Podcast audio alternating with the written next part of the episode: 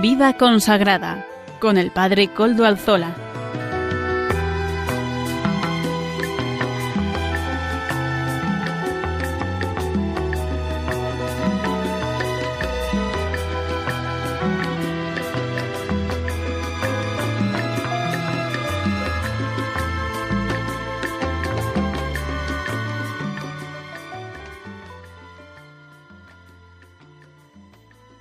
Buenas tardes hermanos, amigos y oyentes. Hoy es jueves y son las cinco de la tarde, una hora menos en las Islas Canarias.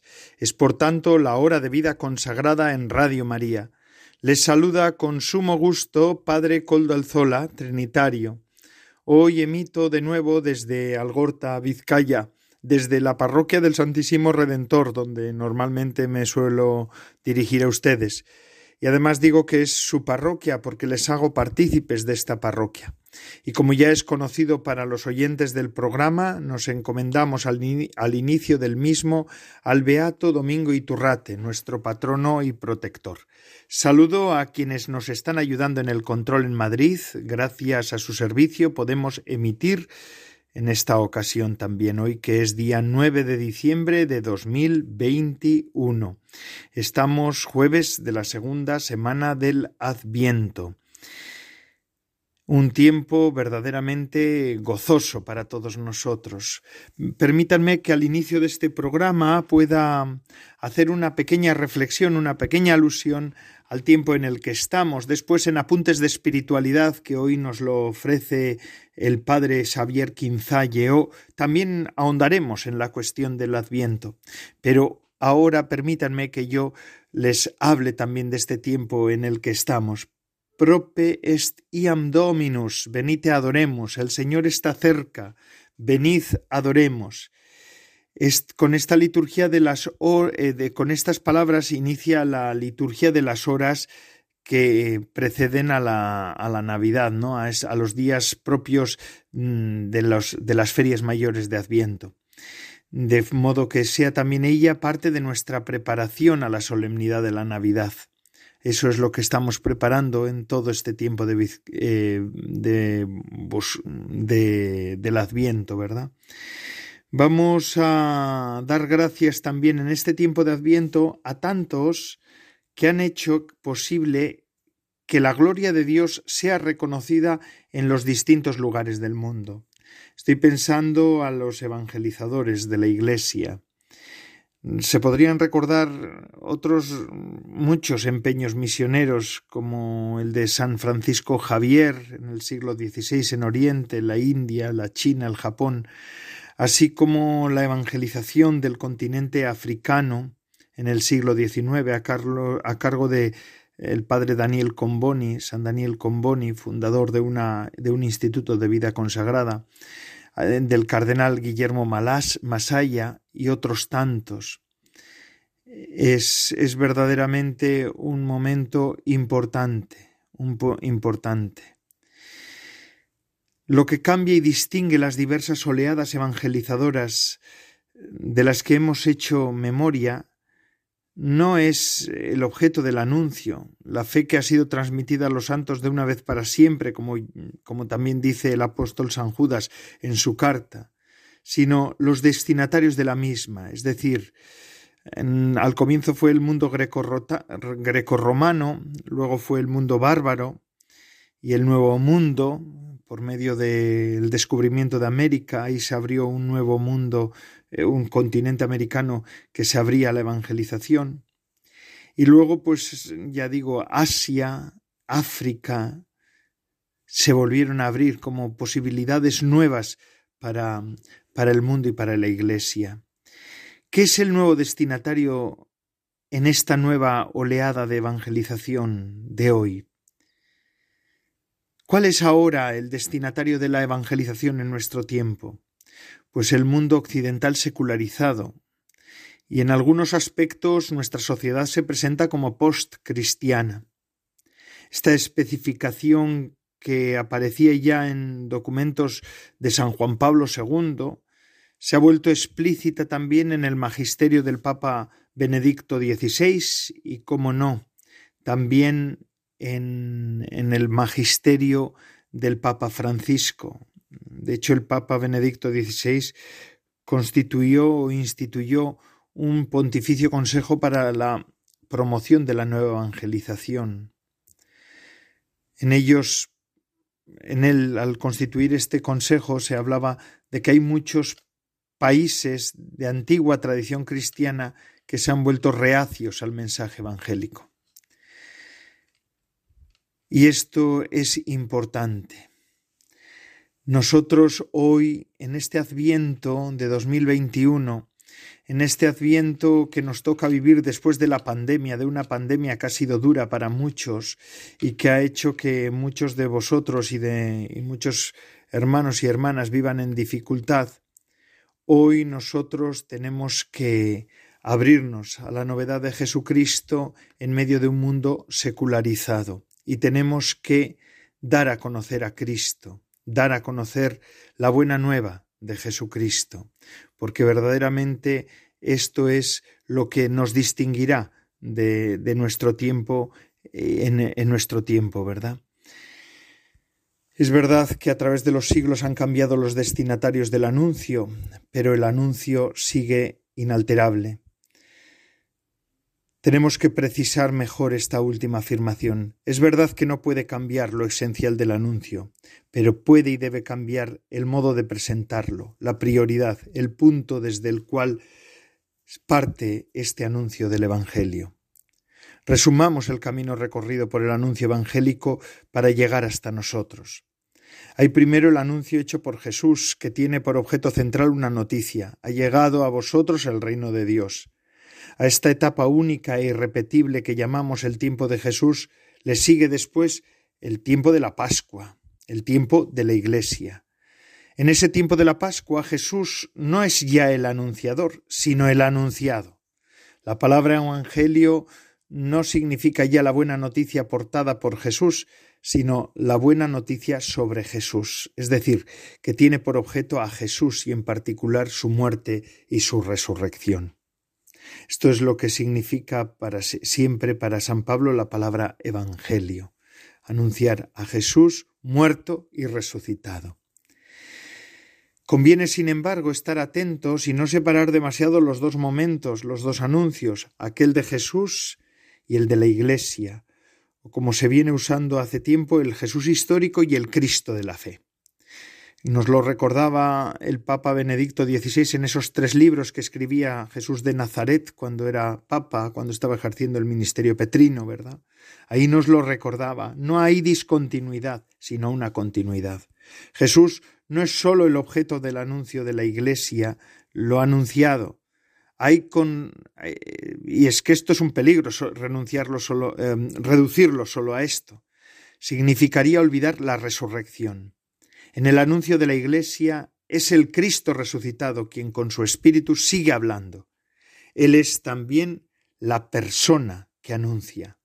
Como dice un texto del concilio, Cristo está presente en su palabra, pues cuando se lee en la Iglesia la Sagrada Escritura, es Él quien habla.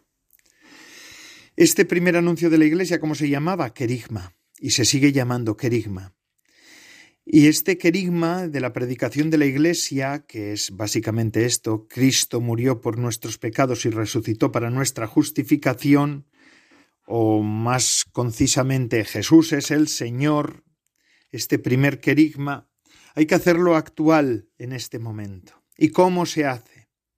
¿Cómo lo podemos hacer, hermanos y hermanas? Estamos en tiempo de adviento, tiempo de espera y de esperanza.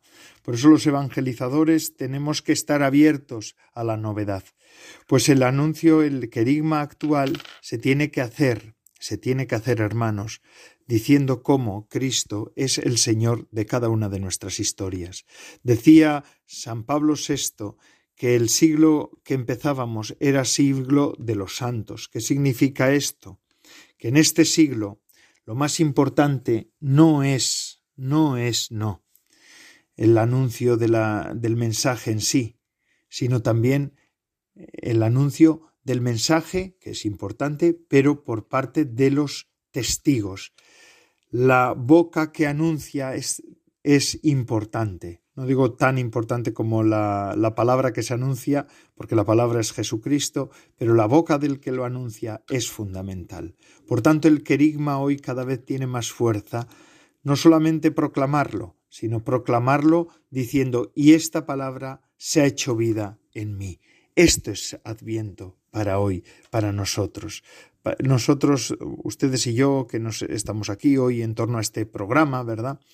Somos anunciadores, somos cristianos que entendemos que tenemos una obligación de dar a conocer a Jesucristo. Por eso tenemos que proclamar nuestro querigma, cada uno el suyo. Es el mismo, el contenido es el mismo, pero cada uno hecho realidad en su persona. Y en esto también a mí me ayuda Radio María, porque aquí es donde proclamo mi querigma, como ahora lo estoy haciendo. Es Jesús es el Señor y yo doy fe de que es así, que además es el que me salva, es, es el Señor que me da vida nueva. Y esto lo hago gracias a Radio María, la radio que hacemos entre todos y a la que tenemos que ayudar también. Por eso os pido ahora que escuchéis este anuncio también de Radio María que nos invita a colaborar con este empeño evangelizador. Estamos terminando un año difícil en el que nos ha sorprendido una pandemia mundial con su reguero de sufrimiento y muerte, los confinamientos, una profunda crisis económica y social, pero tampoco han faltado semillas de bien de numerosas personas que lo han dado todo, incluso su vida, por ayudar a los más débiles. En Radio María también hemos experimentado, junto a muchas dificultades y dolor, la alegría de ser una gran familia, si por nuestra parte nos hemos esforzado en sostener la fe y oración de todos, en alimentar la esperanza, acompañar a ancianos y enfermos, de la vuestra hemos recibido infinidad de testimonios sobre el bien recibido a través de nuestras ondas y mensajes de oración por nuestro personal y voluntarios. También nos ha impresionado el gran número de personas agradecidas que, en plena crisis, han querido aportar sus donativos, aunque fueran pequeños, para extender esta radio evangelizadora. El Adviento es una nueva ocasión para anunciar, de la mano de la Inmaculada, la luz de la esperanza, más fuerte que todas las tinieblas del mal. Estamos seguros de seguir contando con tu ayuda para hacerlo. Puedes informarte de cómo colaborar llamando al 91 822 8010 o entrando en nuestra página web radiomaria.es. Con María se puede. Ya hemos oído cómo podemos ser colaboradores de este proyecto evangelizador de la Virgen, Radio María. Y es que además ayer, recuerdan que celebrábamos la fiesta de la Inmaculada Concepción de la Virgen María. El Adviento se viene teñido mariano por muchas razones, porque el Adviento es en sí un tiempo de María, pero la fiesta de la Inmaculada en el corazón del Adviento le da una fuerza singular, una, una vitalidad nueva. Y es que ayer en el Evangelio escuchábamos esa invitación del ángel, alégrate llena de gracia, el Señor está contigo. El saludo del ángel dice jairé en griego, alégrate, y es la misma palabra con la que en la versión griega del Antiguo Testamento el profeta Sofonías, que también lo vamos a recordar en este tiempo de Adviento, se dirige a la hija de Sión. Alégrate, hija de Sión, grita de júbilo Israel. La hija de Sión, ¿quién era en el Antiguo Testamento? Es en realidad, en principio y en primer lugar, el pueblo elegido de Israel. Eh, pues se habla, es verdad que en este Evangelio se habla a María de la misma manera que a la hija de Sión, a Israel. Es que se le habla como una representante de Israel. María es la hija por antonomasia de Sión. Si todo el pueblo es hija de Sión, María es de un modo singular, con una fuerza singular. En el Antiguo Testamento este término hija de Sión además normalmente se utiliza para caracterizar a Israel como denigrado, humillado, deprimido y hasta abandonado. Hay muchas veces en Reyes, en Isaías, en Lamentaciones, se le suele decir como diciendo, ay hijita, ay pobre hija de Sión. En cambio, cuando Sofonías lo utiliza, alégrate hija de Sión, se está hablando de, o se le hace referencia al pueblo de Israel que está esperando la, una, la, la, promesa escatológica. En ella se va a cumplir lo que Dios ha dicho. Y por eso se le dice que alégrate. Por eso se le dice alégrate. Eh, en cambio, en María, este anuncio no la lleva a estar tranquila, sino dice el Evangelio que se turba y se pregunta qué sentido podría tener aquel saludo, cómo puede suceder esto, pues no conozco varón, son las palabras de, de María. Y el ángel respondió, el Espíritu Santo, el Espíritu Santo, vendrá sobre ti y el poder del Altísimo te hará sombra. También este aspecto tiene que ser entendido en el contexto del Antiguo Testamento. ¿Por qué? Porque en el Antiguo Testamento encontramos muchísimas historias de mujeres y todas estas historias tienen la misma estructura. Basta con pensar en los relatos, por ejemplo, de Sara y de Agar, de Raquel, de Lía, de Ana, de Débora, o de las historias de Esther y de Judith. Siempre es el mismo mensaje. No es que eh, Dios nunca escoge a la fuerte, sino a la débil, a la estéril para que se vuelva fecunda, a la mujer sin poder para que salve a su pueblo. Ya Ana, formula este mensaje cuando dice y proclama, ¿no? Ella, así es la precursora del Magnificat de, María. Ella dice Dios levanta del polvo al desvalido, alza de la basura al pobre, para hacer que se siente entre príncipes y herede un trono glorioso.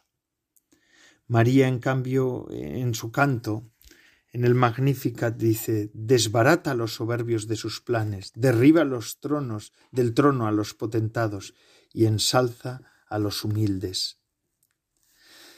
Y es que María, nuestra madre, la Inmaculada, que ayer la contemplábamos como tal, representa toda la historia de salvación de su pueblo y es un signo de cómo actúa Dios en la historia.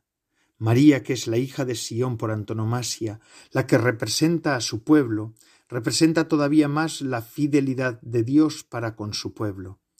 En el libro del profeta Oseas dice Dios ¿Cómo podría yo abandonar a Efraín, entregarte a ti, Israel? ¿Cómo te podría olvidar?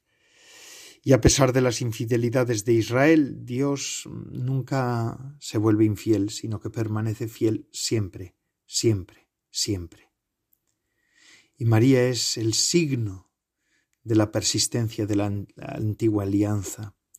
Y esto, por eso María es la mujer que une el Antiguo y el Nuevo Testamento, no sólo en sentido físico, porque ella pertenecía al pueblo de Israel y dio a luz al Salvador, con el que se inicia el Nuevo Testamento, sino también en el sentido espiritual.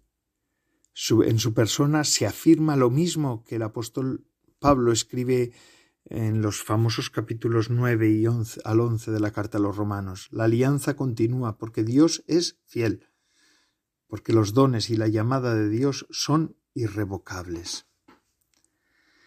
Y esta afirmación tiene hoy su importancia central pues en nuestro tiempo y en nuestra, en nuestra vida. Porque nosotros a veces, en un momento como el que vivimos, al comienzo del programa yo hacía esta, hacía esta referencia, ¿no? En un momento de la sociedad secularizada postcristiana europea, podemos pensar, ¿y dónde está Dios? ¿Y dónde está Dios? Pues precisamente en este momento nosotros tenemos que volver a recordar con más fuerza si cabe que Dios es fiel. Y en María, nuestra Madre, la Inmaculada, la Inmaculada Concepción, la que desde su concepción es inmaculada, vemos cómo verdaderamente Dios es fiel y sigue siendo fiel, fiel a su pueblo. Así pues, ahora vamos a escuchar este detalle que nos ofrece nuestra colaboradora Silvia Rozas hermana Silvia Rozas de las Hijas de Jesús y directora de la revista Eclesia. Todas las semanas nos deja unas gotitas de con espíritu, con sentido, con hondura. Es el detalle de nuestro programa. Adelante, Silvia. Alégrate, pero no con el júbilo engañoso de un estallido de luz fugaz, ni con el entusiasmo festivo del instante del triunfo, no con la risa fácil de una comodidad sin camino. Alégrate, Sí, pero no con el egoísmo indiferente. Hay otra manera de celebrar el amor, la vida, la fe y el encuentro. Se cocina al fuego lento de la experiencia y la sabiduría. Lleva como ingredientes la fe, las búsquedas y el tiempo. No ha de faltar en ella la mezcla de días radiantes y días grises. Alégrate con ese gozo que nace en el manantial más profundo, allá donde brotan nuestros anhelos que han de atravesar la historia para desembocar en su abrazo eterno.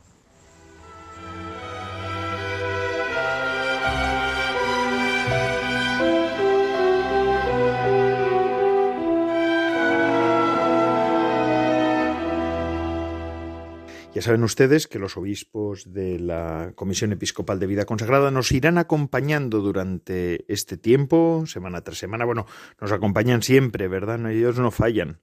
Podemos fallar otros, pero ellos no fallan, los obispos no fallan. los pastores están ahí. En esta sección, la voz de los pastores. Además, este año con la preparación del sínodo, la ejecución del sínodo en las fases diocesanas, es interesante la visión de los pastores para ver, de los pastores de la Iglesia, para ver cómo y de qué manera esta preparación da frutos en nuestras diócesis. Ya saben que la semana pasada, además, cambiando ya de tercio, ¿verdad? Eh, tuvimos como mm, invitado a Xavier Quinzalleo, el padre Xavier Quinzalleo, es jesuita, profesor, eh, jubilado ya, y gran conocedor de la espiritualidad cristiana, además de gran de un hombre que sugiere mucho, porque tiene una vida interior importante, grande. Ha experimentado mucho, y quien ha experimentado en Cristo puede ofrecernos pautas nuevas y vías nuevas. Muchos de vosotros, muchos de ustedes más bien, me han escrito durante esta semana diciéndome que fue muy interesante la, la, entrevista. Lo vamos a tener en este tiempo de Adviento y Navidad. Va a acompañarnos semana tras semana. Buenas tardes, Padre Xavier. Muy buenas tardes, Coldo, y muy buenas tardes los las oyentes de esta emisora. Gracias, Xavier. Eh, este, en este tiempo vamos a, utilizar una. Vamos a empezar a hacer una sección que se llama Apuntes de Espiritualidad, que vamos a hacer todas las semanas con el padre Xavier. Y Xavier, en este tiempo de Adviento me decías que ibas a utilizar los iconos. Eh, bueno, los iconos, como sabemos, son cuadros que, sobre todo en las iglesias orientales, lo que intentan es hacernos presente lo que no se ve. Es decir, los misterios de Dios no se representan como algo que haya sucedido, sino como algo que está detrás de lo que ha sucedido. A mí me parece que de cara al Adviento ese experimentar la otra dimensión de la espera y la esperanza, me parece que nos ponen en una preparación a la Navidad con una llamada a ver la realidad que vivimos precisamente como con mayor profundidad. Así es, verlo todo con mayor profundidad, porque en Adviento lo que te necesitamos es profundizar. Claro, en Adviento estamos a la espera, a la espera de Dios que ya vino, pero a la espera de un Dios que se nos va a ir acercando en cada tiempo concreto y en cada situación concreta de la historia. Nuestra vida es una constante espera, nuestro corazón alienta desde el deseo, desde que algo mejor e inédito va a suceder. Y por eso, evidentemente, esa necesidad que nos aligere de la rutina, que nos salga, nos salga al encuentro, que nos venga a buscar, a mí me parece que es enormemente importante porque nos plantea una historia de la humanidad que siempre ha estado esperando la novedad del Mesías y por lo tanto nosotros seguimos esperando también, porque el segundo advenimiento será mucho más pleno que el primero. Por lo tanto, de cara a la Navidad tenemos que pensar cómo descubrimos la presencia del Señor en medio de nuestra vida. Y precisamente los iconos, con esa virtualidad suya de hacernos presente lo escondido, lo oculto, lo misterioso, pues es un buen medio para podernos acercar al misterio, ¿verdad? Claro, eh, en realidad toda la escritura y sobre todo el Antiguo Testamento, pero también el Nuevo, son iconos, o sea, son maneras de acercarnos a nosotros una realidad que en el fondo no es más que la cercanía del Señor. Nosotros soñamos con algo ideal desde el paraíso, una tierra fecunda, agradecida, pero después lo realizamos como muy parcialmente, incluso a veces frustramos el deseo de Dios y a partir de ese encontrarnos con nuestra propia realidad, pero con la constancia del amor de Dios que vuelve a recuperarnos con ese sueño de fecundidad y de riqueza que no es más que el nuevo paraíso, la iglesia, el reinado de Dios, pues entonces encontramos ahí una fuerza muy grande para nosotros. Qué interesante. Y hoy, ayer celebrábamos la solemnidad de la Inmaculada Concepción de la Virgen María. Eh, el icono que nos presentas tiene que ver con María, ¿verdad? Sí, bueno, en realidad todos los iconos de Adviento tienen que ver con María que espera y por lo tanto con la iglesia que espera. María nos representa a todos, es el, el, culmen de la humanidad que tuvo la audacia de decir que sí a Dios. Y claro, el, el primer icono es la primera alusión donde aparece en la historia de la salvación, después del pecado de nuestros padres, la figura de una mujer que va a traer otra experiencia de novedad cuando se le ha truncado a Dios el primer sueño de un paraíso en la tierra. Y entonces ahí me parece a mí que podíamos situar el primer icono. Cuando Eva tiene que reconocer que el sueño de Dios no se ha realizado y donde aparece ya la sombra, digamos, la luz de María que está en el horizonte como la nueva mujer, como la nueva Eva que va a decir que sí al plan de Dios. Ese es el primer icono que nos encontramos en el Adviento, esa nueva Eva que, que dice sí al plan de Dios. ¿Qué supuso ese sí de María? Bueno, en realidad lo que supone aquí en este primer icono es simplemente la esperanza abierta. Eh, pongo enemistad entre ti y la mujer, dice Dios a Eva, entre su linaje y el tuyo. Él te morderá en el, en el talón, pero tú le aplastarás la cabeza. Bueno, ese comienzo, una figura de Eva que representa esa imagen, la mujer como cuna de la vida, que puede acoger el amor o dejarlo fluir o retenerlo posesivamente, que es lo que sucede con nuestros primeros padres. Pero ese, esa figura de quien acoge el amor y lo deja fluir se va a realizar plenamente, sin duda alguna, en María de Nazaret. No hay paraíso sin serpiente, ¿eh? El egoísmo que mata el amor y lo pervierte. Por eso, desde el comienzo se nos marca un horizonte de expectativas en donde María vencerá al enemigo radical y se alzará la incontaminada, la inmaculada, para recordarnos que todo puede cambiar, que hay esperanza para una humanidad caída. Qué interesante esta visión de la Inmaculada, ¿verdad? Inmaculada como portadora de eh, este misterio, de este dogma de María, referido a María como portadora de, esperanza para la humanidad. Es, verdaderamente sugerente lo que nos estás diciendo hoy. Sí, eh, yo siempre he pensado que María para nosotros es el lugar humano por excelencia, y, el lugar verde por excelencia, por decirlo así, ¿no? Nosotros participamos de una herencia maldita, pero no hemos pecado nosotros. Adán, en Adán hemos pecado todos en la medida en que no estrenamos el coche. Nuestro coche siempre es de segunda mano. Estamos manipulados de por muchísimas razones a partir de esa historia de la salvación truncada en el primer momento. Y por eso, obviamente, la incontaminada, la zona verde de la Iglesia es la Inmaculada, porque fue la preservada de esa mancha original de una manera absolutamente única. Qué bueno, y en ese sentido, eh, ¿cómo es modelo la Virgen mm, Inmaculada para, para el pueblo peregrino, que, que, como dices tú, está contaminado y nacemos con esa mancha, con esa con esa predisposición, no predisposición, sino con esa disposición ya natural. No es natural, sabemos que no, porque el proyecto de Dios era que fuéramos incontaminados, pero mm, ¿cómo? ¿Por qué es modelo ella?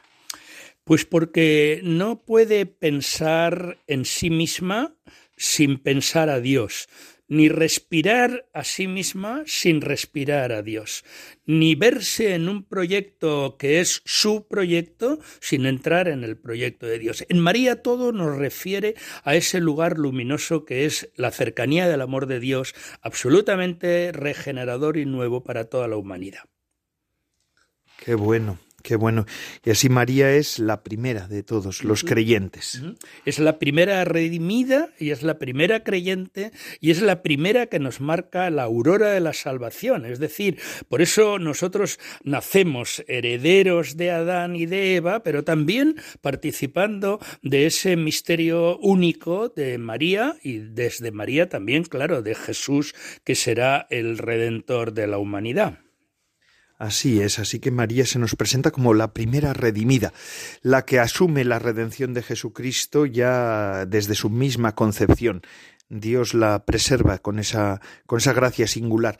Eh, Xavier, y hablando ahora más en concreto, eh, vamos a, continuar con, con, esta visión de los iconos. Eh, ¿Nos querrías hablar de algún otro icono hoy?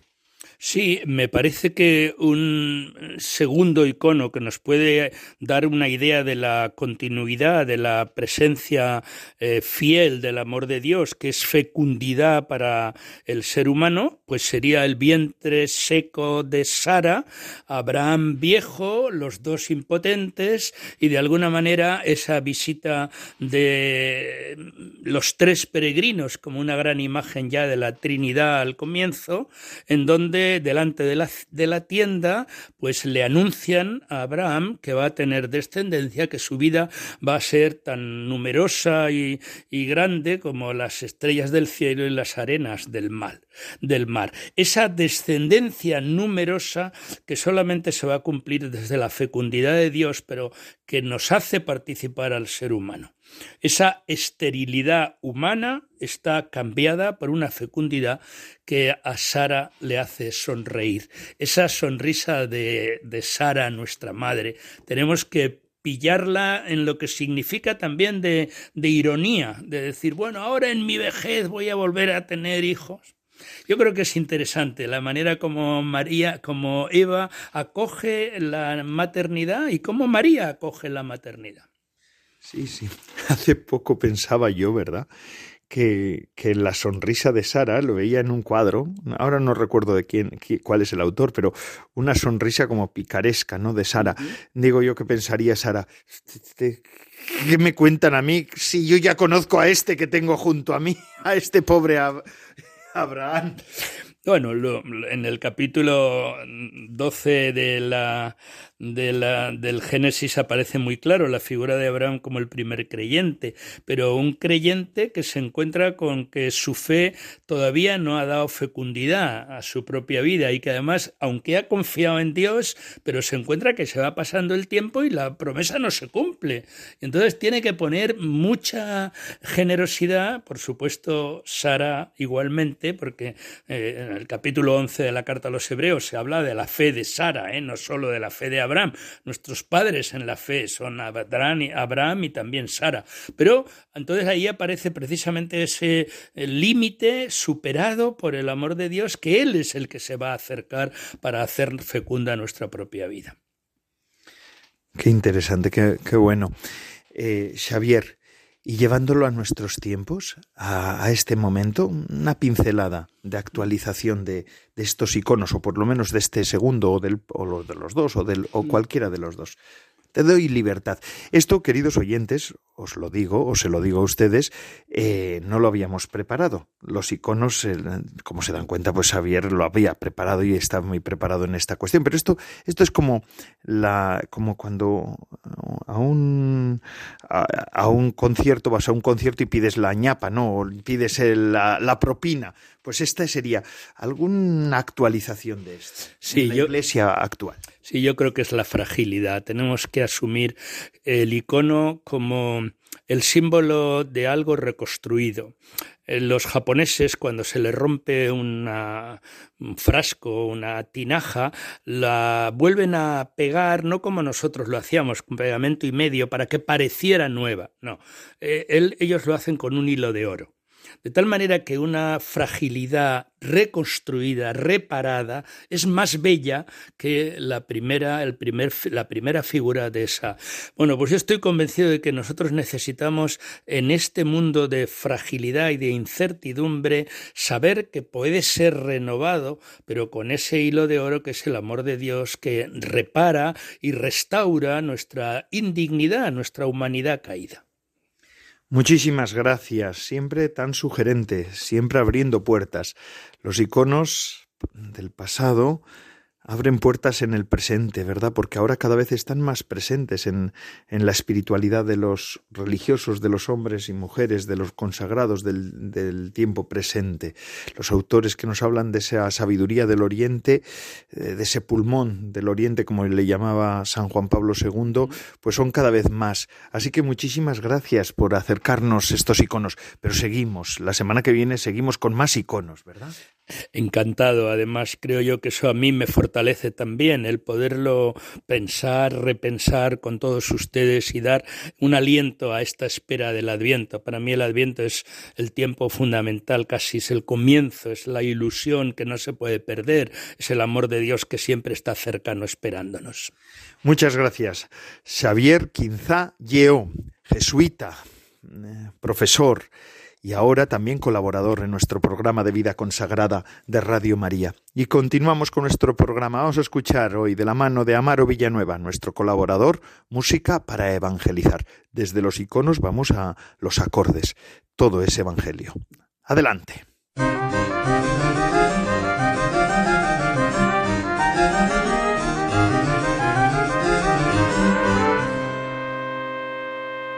Buenas tardes, Padre Coldo, y buenas tardes a todos los oyentes de Radio María.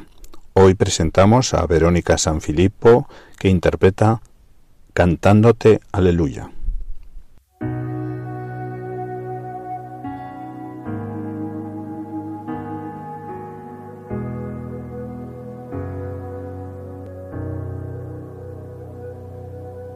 En mi oscuridad te esperaré sé que no tardarás. Solo tu palabra puede convertir mi llanto en felicidad. La confianza en ti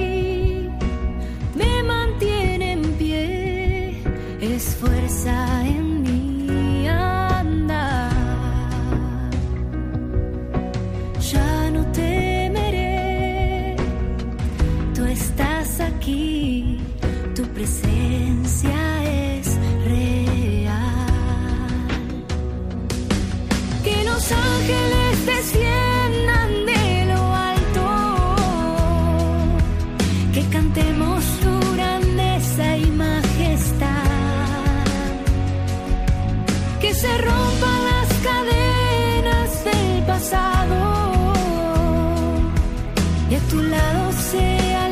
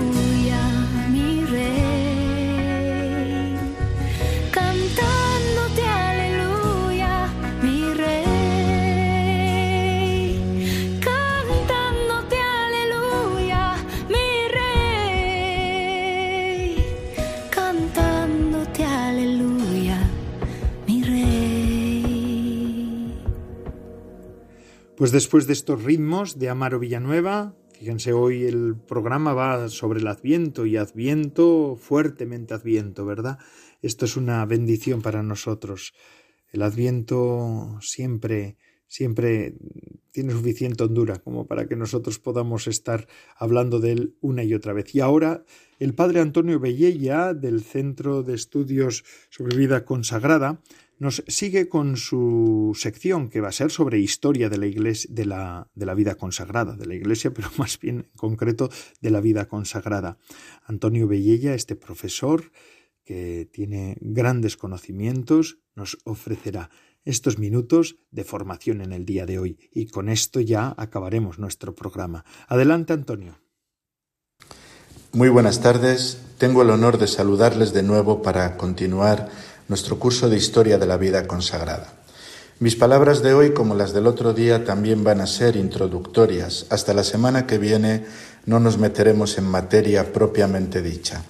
Pero si la semana pasada tuvimos una introducción que es importante porque en ella definimos el enfoque que vamos a utilizar, esta semana tendremos también otra introducción importante, precisamente porque en ella eh, situaremos cómo estaba la Iglesia en el momento en el cual surge la vida consagrada. Permítanme, en primer lugar, que les recuerde aquello que la semana pasada eh, comenté. Lo hago muy sintéticamente. Tres palabras muy concretas. Historia es vida, historia es escuela, historia es encuentro. Vida porque no se reduce a una colección de datos, fechas y acontecimientos bien situados y orgánicamente colocados. Escuela porque en la historia aprendemos lecciones, lecciones que nos sirven para comprendernos a nosotros mismos y comprender nuestra sociedad. Encuentro porque la historia es un lugar de encuentro con la memoria. Es un lugar también donde esta memoria busca ser lo más fiel posible a los acontecimientos que sucedieron, porque estos acontecimientos tocan a las personas y por lo tanto, visto que estas personas ya no pueden defenderse, tenemos que ser lo más honestos posibles posible y reconocer lo que fueron y lo que podemos decir de ellos, aunque sea poco. Hoy vamos a acercarnos a seguir nuestro curso y vamos a preguntarnos eh, tres cosas, tres interrogantes planteo. Tres interrogantes que son también introductorios y que nos ayudan, nos ayudarán a entender lo que la semana que viene les comentaré. El primer interrogante es cómo estaba la Iglesia en el momento en el cual surgió la vida consagrada, es decir, entre el año 300, 250 y el 320. El segundo interrogante es eh, complementario. ¿Cómo eran las comunidades cristianas en este momento? Y el tercer interrogante es fundamental porque precisamente la historia de la vida consagrada introduce un nuevo elemento institucional en la relación de la Iglesia con la sociedad. Por lo tanto, el tercer interrogante será el siguiente. ¿Cómo era la relación de la Iglesia con la sociedad en este arco temporal? Es decir, entre los años 250 y 320. Responder a estas tres preguntas es fundamental para comprender el origen de la vida consagrada, porque la respuesta a cada una de estas tres preguntas determinará lo que los primeros consagrados van a ser. La primera pregunta que formulo es cómo estaba la Iglesia en este periodo de tiempo, entre el año 250 y el 320. Podemos sintetizar esta época con una frase muy sencilla y fácil de recordar entre la persecución y la libertad. En el año 250 inicia la primera persecución general y se irán repitiendo otras persecuciones generales hasta el año 311. La más larga, dura y cruel fue la que duró casi 25 años, del 285 al 311, conocida como persecución de Diocleciano. Bien, cada cristiano podía ser un hipotético mártir. Por eso, eh, la palabra mártir tuvo una gran importancia en este momento y la espiritualidad martirial es cuando más se desarrolla. Recordemos que los primeros consagrados sustituyen el martirio de sangre, es decir, la entrega de la vida por Cristo, por lo que llaman el martirio de las tesis, que no lo llamaban el martirio rojo como el martirio de sangre, sino el martirio blanco. Entregar la vida por Cristo, pero por medio de la pobreza, la castidad, la ascesis, la penitencia. El segundo elemento de cómo estaba la Iglesia eh, es también importante y es en reconocer que la Iglesia había avanzado mucho desde el año 50 del primer siglo hasta el año 250. 200 años no pasan en vano. Hay un desarrollo teológico muy grande, hay un desarrollo institucional muy grande, hay una adquisición de la identidad cristiana que cada vez se va definiendo mejor y hay también distintos modos de vivir la vida cristiana de acuerdo con los distintos lugares donde la Iglesia está establecida. En este sentido, es una Iglesia mucho más plural y mucho más compleja de la que tenemos en el siglo I. La segunda pregunta es cómo eran las comunidades en este momento. Cada cristiano vivía muy cercano a su comunidad y la comunidad era no solo el lugar de referencia, sino también el espacio de pertenencia. Cada cristiano también se sentía bastante comprometido con lo que su comunidad le proponía no en una manera idílica, porque cuanto más cristianos hay, más posibilidades hay de que eh, las dificultades y la pluralidad no permitan que el ideal cristiano se cumpla al 100%, pero sí de una manera seria y también de una manera coherente. La coherencia de cada cristiano empieza a partir del año 250, cuando la persecución se difunde, empieza a ser reclamada como un deseo de que en las comunidades se viva más la fraternidad, se viva más la solidaridad, que las comunidades eh, se conozca mejor el lenguaje cristiano, los cristianos estén más formados y también pues vayan asumiendo distintos modos de expresar su fe. Son comunidades que ya no todos hacen lo mismo, sino que cada uno pues encuentra su vocación de una manera particular y los distintos modos de vida empiezan a aparecer. De aquí que también la vida consagrada, o lo que luego después llamamos nosotros, llamaremos, llamaremos perdón, consagración, eh, quepa como posibilidad. Y son comunidades también donde caridad y eh, entrega de la vida están cada vez más presentes. Y la tercera pregunta es, ¿cuál es la relación de la Iglesia con la sociedad. Ya les he dicho, esta pregunta casi casi está respondida cuando hemos hablado de la persecución, pero hay algunos detalles que, que son importantes, ¿no?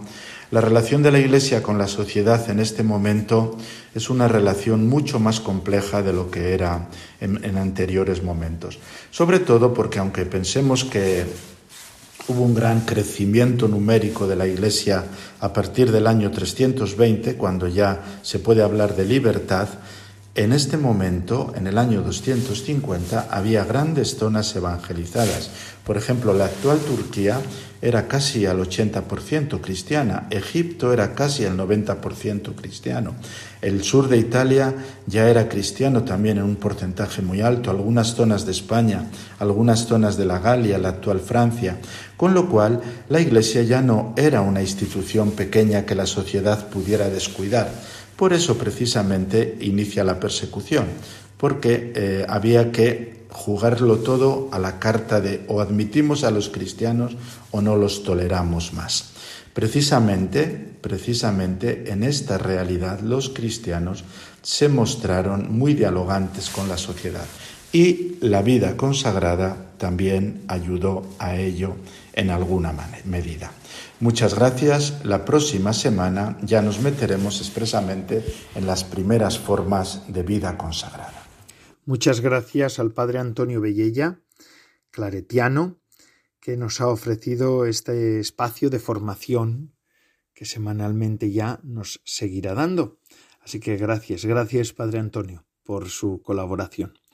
Y así el programa de vida consagrada de Radio María ha concluido una semana más. Gracias a todos los que semana tras semana nos ofrecen su fidelidad y su compañía. Es una gozada contar con todos ustedes en este programa y en todos los programas de la radio de la Virgen, porque ustedes son la razón de ser de nuestro programa. María alienta y ustedes le dan consistencia a nuestra propuesta. Gracias, pues. Y ahora les dejo con la hora feliz, el espacio dedicado a los más pequeños de la casa. Y además, esto no para, amigos, porque Radio María, como radio que acompaña, acompaña las 24 horas. En todas las horas pueden ustedes sintonizar las emisiones de Radio María. Y así se despide de todos ustedes, Padre Coldo Alzola, Trinitario. Recen por mí, yo lo hago por ustedes. Hasta la semana que viene, si Dios lo quiere.